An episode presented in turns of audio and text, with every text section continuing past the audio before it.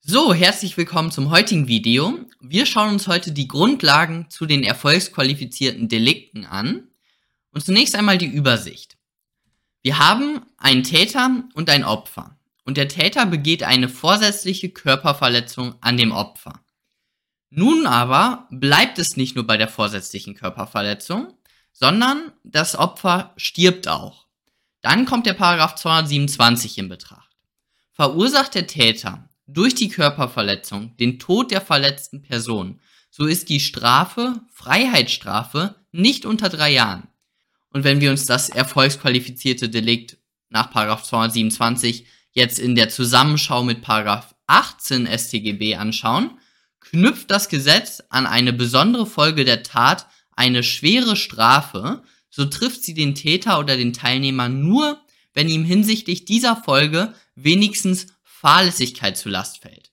Bei Paragraph 227 war jetzt die besondere Folge der Tod des Opfers und deswegen muss bezüglich dieser besonderen Folge, also der Tod, muss zumindest fahrlässig herbeigeführt worden sein. Weil alle erfolgsqualifizierten Delikte einen sehr, eine sehr hohe Strafe haben, muss zusätzlich nach der Rechtsprechung noch ein sogenannter Gefahrverwirklichungszusammenhang oder Unmittelbarkeitszusammenhang oder eine sogenannte tatbestandsspezifische Gefahr muss sich verwirklicht haben. Und das soll eben dieser kleine Fall symbolisieren. In der Körperverletzung liegt die Gefahr bereits, dass die Erfolgsqualifikation, nämlich der Tod eintritt. Schauen wir uns deshalb jetzt den Aufbau an von den erfolgsqualifizierten Delikten. Wir haben einmal den Grundtatbestand. Vorhin war es die Körperverletzung nach 223. Das war eine ganz normale vorsätzliche Körperverletzung. Da haben wir natürlich den objektiven Tatbestand und den subjektiven Tatbestand. In der Klausur würde ich euch es immer empfehlen, diesen Grundtatbestand zuerst zu prüfen. Es ist auch immer zulässig. Also ihr dürft immer den, Erfol den Grundtatbestand dürft ihr immer vor Prüfung der Erfolgsqualifikation prüfen oder abbehandeln. Das ist immer zulässig, das kann euch kein Korrektor anstreichen. Nur ich würde das eben empfehlen, den Grundtatbestand zu prüfen, weil zum Beispiel beim Raub mit Todesfolge, da müssen wir beim Grundtatbestand sogar noch einen Diebstahl mittendrin prüfen, also das kann ziemlich verwirrend sein. Okay, wenn wir dann den Grundtatbestand haben, dann kommt die Erfolgsqualifikation, also die qualifizierende Folge. Und hier brauchen wir natürlich den Eintritt der Erfolgsqualifikation, weil es ist natürlich ein, ein Erfolg hier. Deswegen brauchen wir auch die Kausalität und die objektive Zurechnung.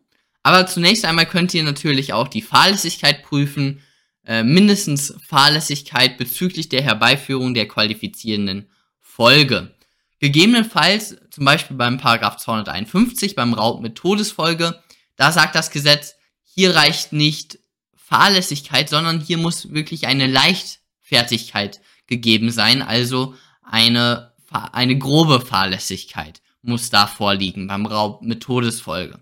Dann, wie ich gerade schon gesagt habe, die objektive Zurechnung und dann kommt der tatbestandsspezifische Gefahrzusammenhang. Zum Schluss kommt dann die Rechtswidrigkeit und die Schuld. Und bei der Schuld müssen wir natürlich insbesondere noch die subjektive Sorgfaltspflichtverletzung bei subjektiver Vorhersehbarkeit thematisieren.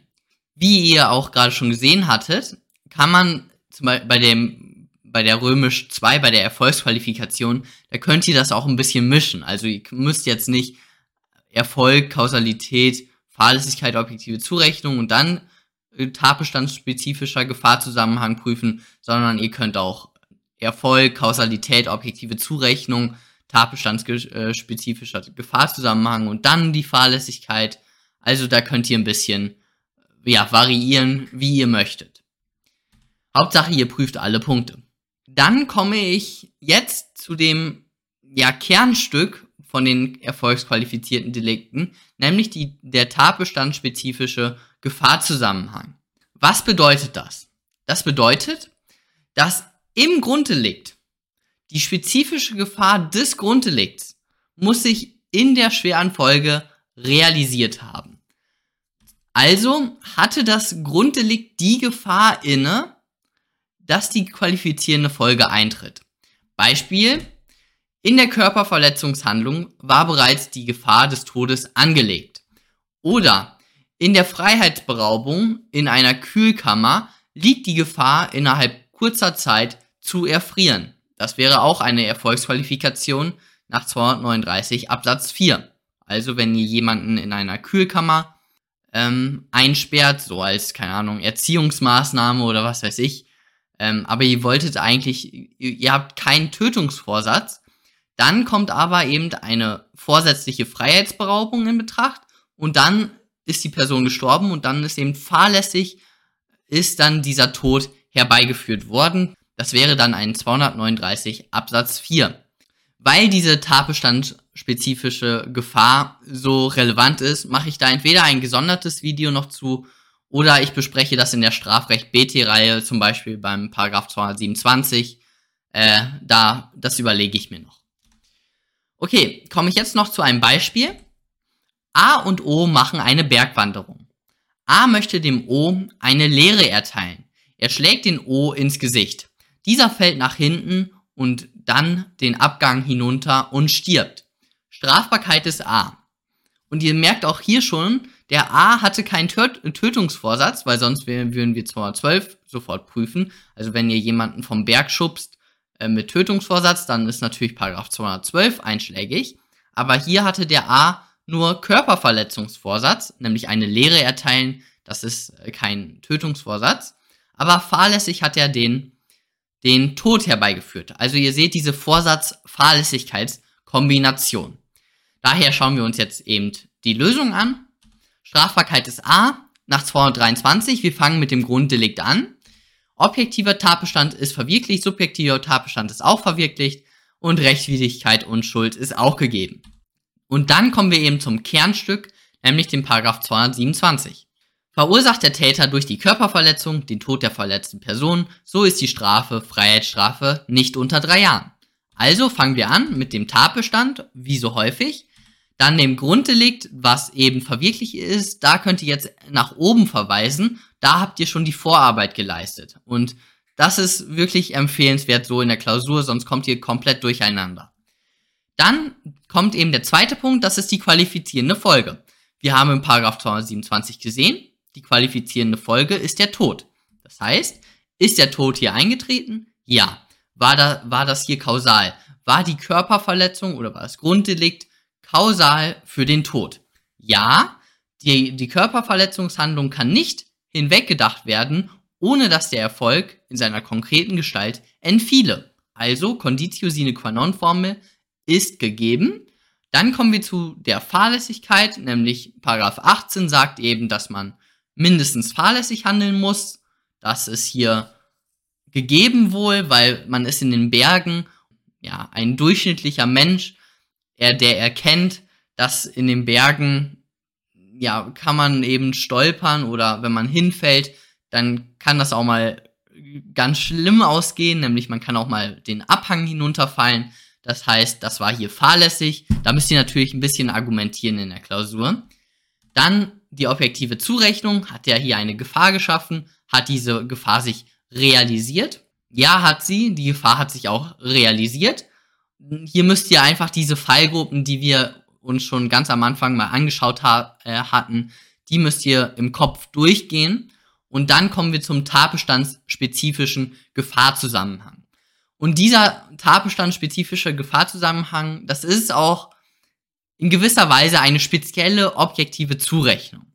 Und hier müsst ihr dann auch wieder sehr viel argumentieren, mehr als ich es jetzt hier gemacht habe. Da müsst ihr so ungefähr schreiben, mit dem Schlag in das Gesicht war die Gefahr verbunden, dass der O sein Gleichgewicht verliert und hinfällt. Und eben in den Bergen bedeutet das natürlich, das Hinfallen, ja, kann auch schon mal schlimmer ausgehen. Das heißt, in dem Grunddelikt war bereits die Gefahr des Todes enthalten. Der tatbestandsspezifische Gefahrzusammenhang ist gegeben.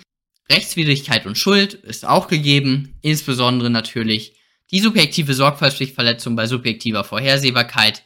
Es liegen hier keine Anhaltspunkte vor, dass der A das irgendwie äh, persönlich nicht hätte vorhersehen können. Okay.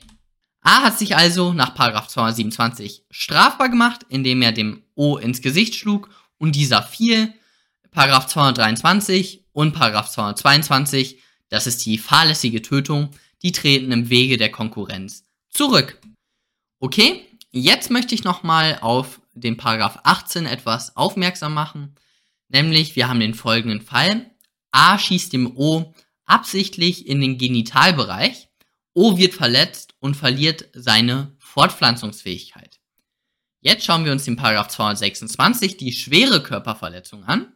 Hat die Körperverletzung zur Folge, dass die verletzte Person das Sehvermögen auf einem Auge oder beiden Augen, das Gehör, das Sprechvermögen oder die Fortpflanzungsfähigkeit verliert, so ist die Strafe Freiheitsstrafe von einem Jahr bis zu zehn Jahren. Hier ist jetzt natürlich die Fortpflanzungsfähigkeit einschlägig. Da braucht man kein Genie für zu sein. Das heißt, wir schauen uns jetzt nochmal den Paragraph 18 an. Knüpft das Gesetz an eine besondere Folge der Tat, eine schwere Strafe, so trifft sie den Täter oder den Teilnehmer nur, wenn ihm hinsichtlich dieser Folge wenigstens Fahrlässigkeit zu Last fällt. Und hier lesen wir nochmal den Sachverhalt. A schießt dem O absichtlich, dolus directus ersten Grades, in den Genitalbereich. Und O wird deswegen verletzt und verliert seine Pflan Fortpflanzungsfähigkeit. Also der A hatte sowohl Vorsatz bezüglich der Körperverletzung als auch Vorsatz bezüglich des Verlustes des, äh, der Fortpflanzungsfähigkeit. Somit Vorsatz bezüglich Körperverletzung, Vorsatz bezüglich äh, Fortpflanzungsfähigkeit. Daher ist hier der Paragraph 226 zu bejahen, weil eben wenigstens Fahrlässigkeit bedeutet, Vorsatz reicht erst recht. Kleine Anmerkung noch von mir. Beim Paragraph 227 ist diese Kombination Vorsatz-Vorsatz schwer denkbar, weil wenn man eine vorsätzliche Körperverletzung herbeiführt und dann eine vorsätzliche äh, und vorsätzlich den Tod will, dann hat man natürlich Tötungsvorsatz. Und daher kommt dann der Paragraph 227, den solltet ihr dann in diesen Fällen nicht thematisieren. Der wäre wahrscheinlich einschlägig, aber prüft bitte, bitte, bitte in der Klausur den Paragraph 212 äh, oder 211 äh, und nicht den Paragraph 227. Okay, kommen wir dann zum Versuch. Die letzten Folien. Die Zulässigkeit eines erfolgsqualifizierten Versuchs ist umstritten. Aber ihr solltet in der Klausur immer vertreten, dass der erfolgsqualifizierte Versuch möglich ist, mit dem Argument, dass sich bereits aus der Handlung die Gefahr der Realisierung der, der qualifizierten Folge ergeben kann. Und zusätzlich, und das ist ein sehr starkes Argument, gibt es den Paragraph 11 Absatz 2.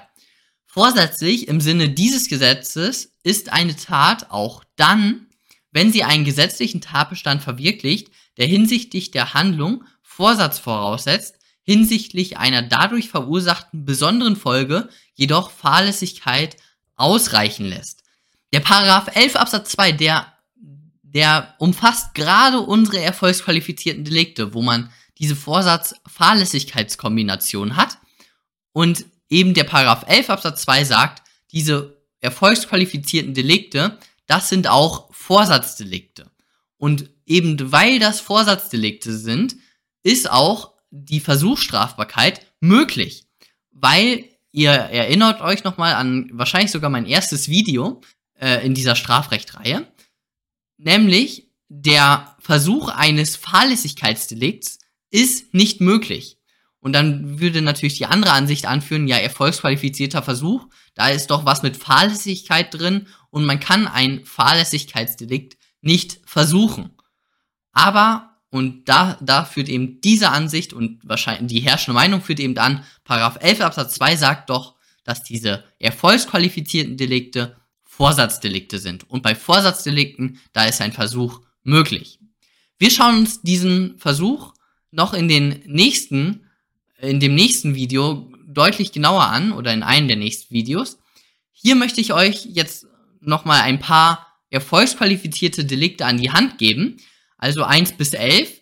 Und hier würde ich euch empfehlen, neben all diesen Paragraphen würde ich mir den Paragraph 11 Absatz 2 und den Paragraph 18 schreiben, damit ihr merkt, aha, das ist ein erfolgsqualifiziertes Delikt. Falls ihr noch welche erfolgsqualifizierten Delikte kennt, ich habe möglicherweise ein paar vergessen, dann könnt ihr das gerne in die Kommentare schreiben. Ähm, genau, also wenn ihr euch diese jetzt gescreenshottet habt oder euch das Video pausiert habt und dann Paragraph 11 Absatz 2 und Paragraph 18 neben diese Delikte geschrieben habt, dann sind wir jetzt am Ende. Ich habe mal ein, Meme mir wieder ausgedacht und ähm, ihr könnt wieder, wie immer, könnt ihr Fragen, Kommentare, äh, Feedback und so weiter unten da lassen in den Kommentaren. Und wir sehen uns beim nächsten Mal. Bis dann!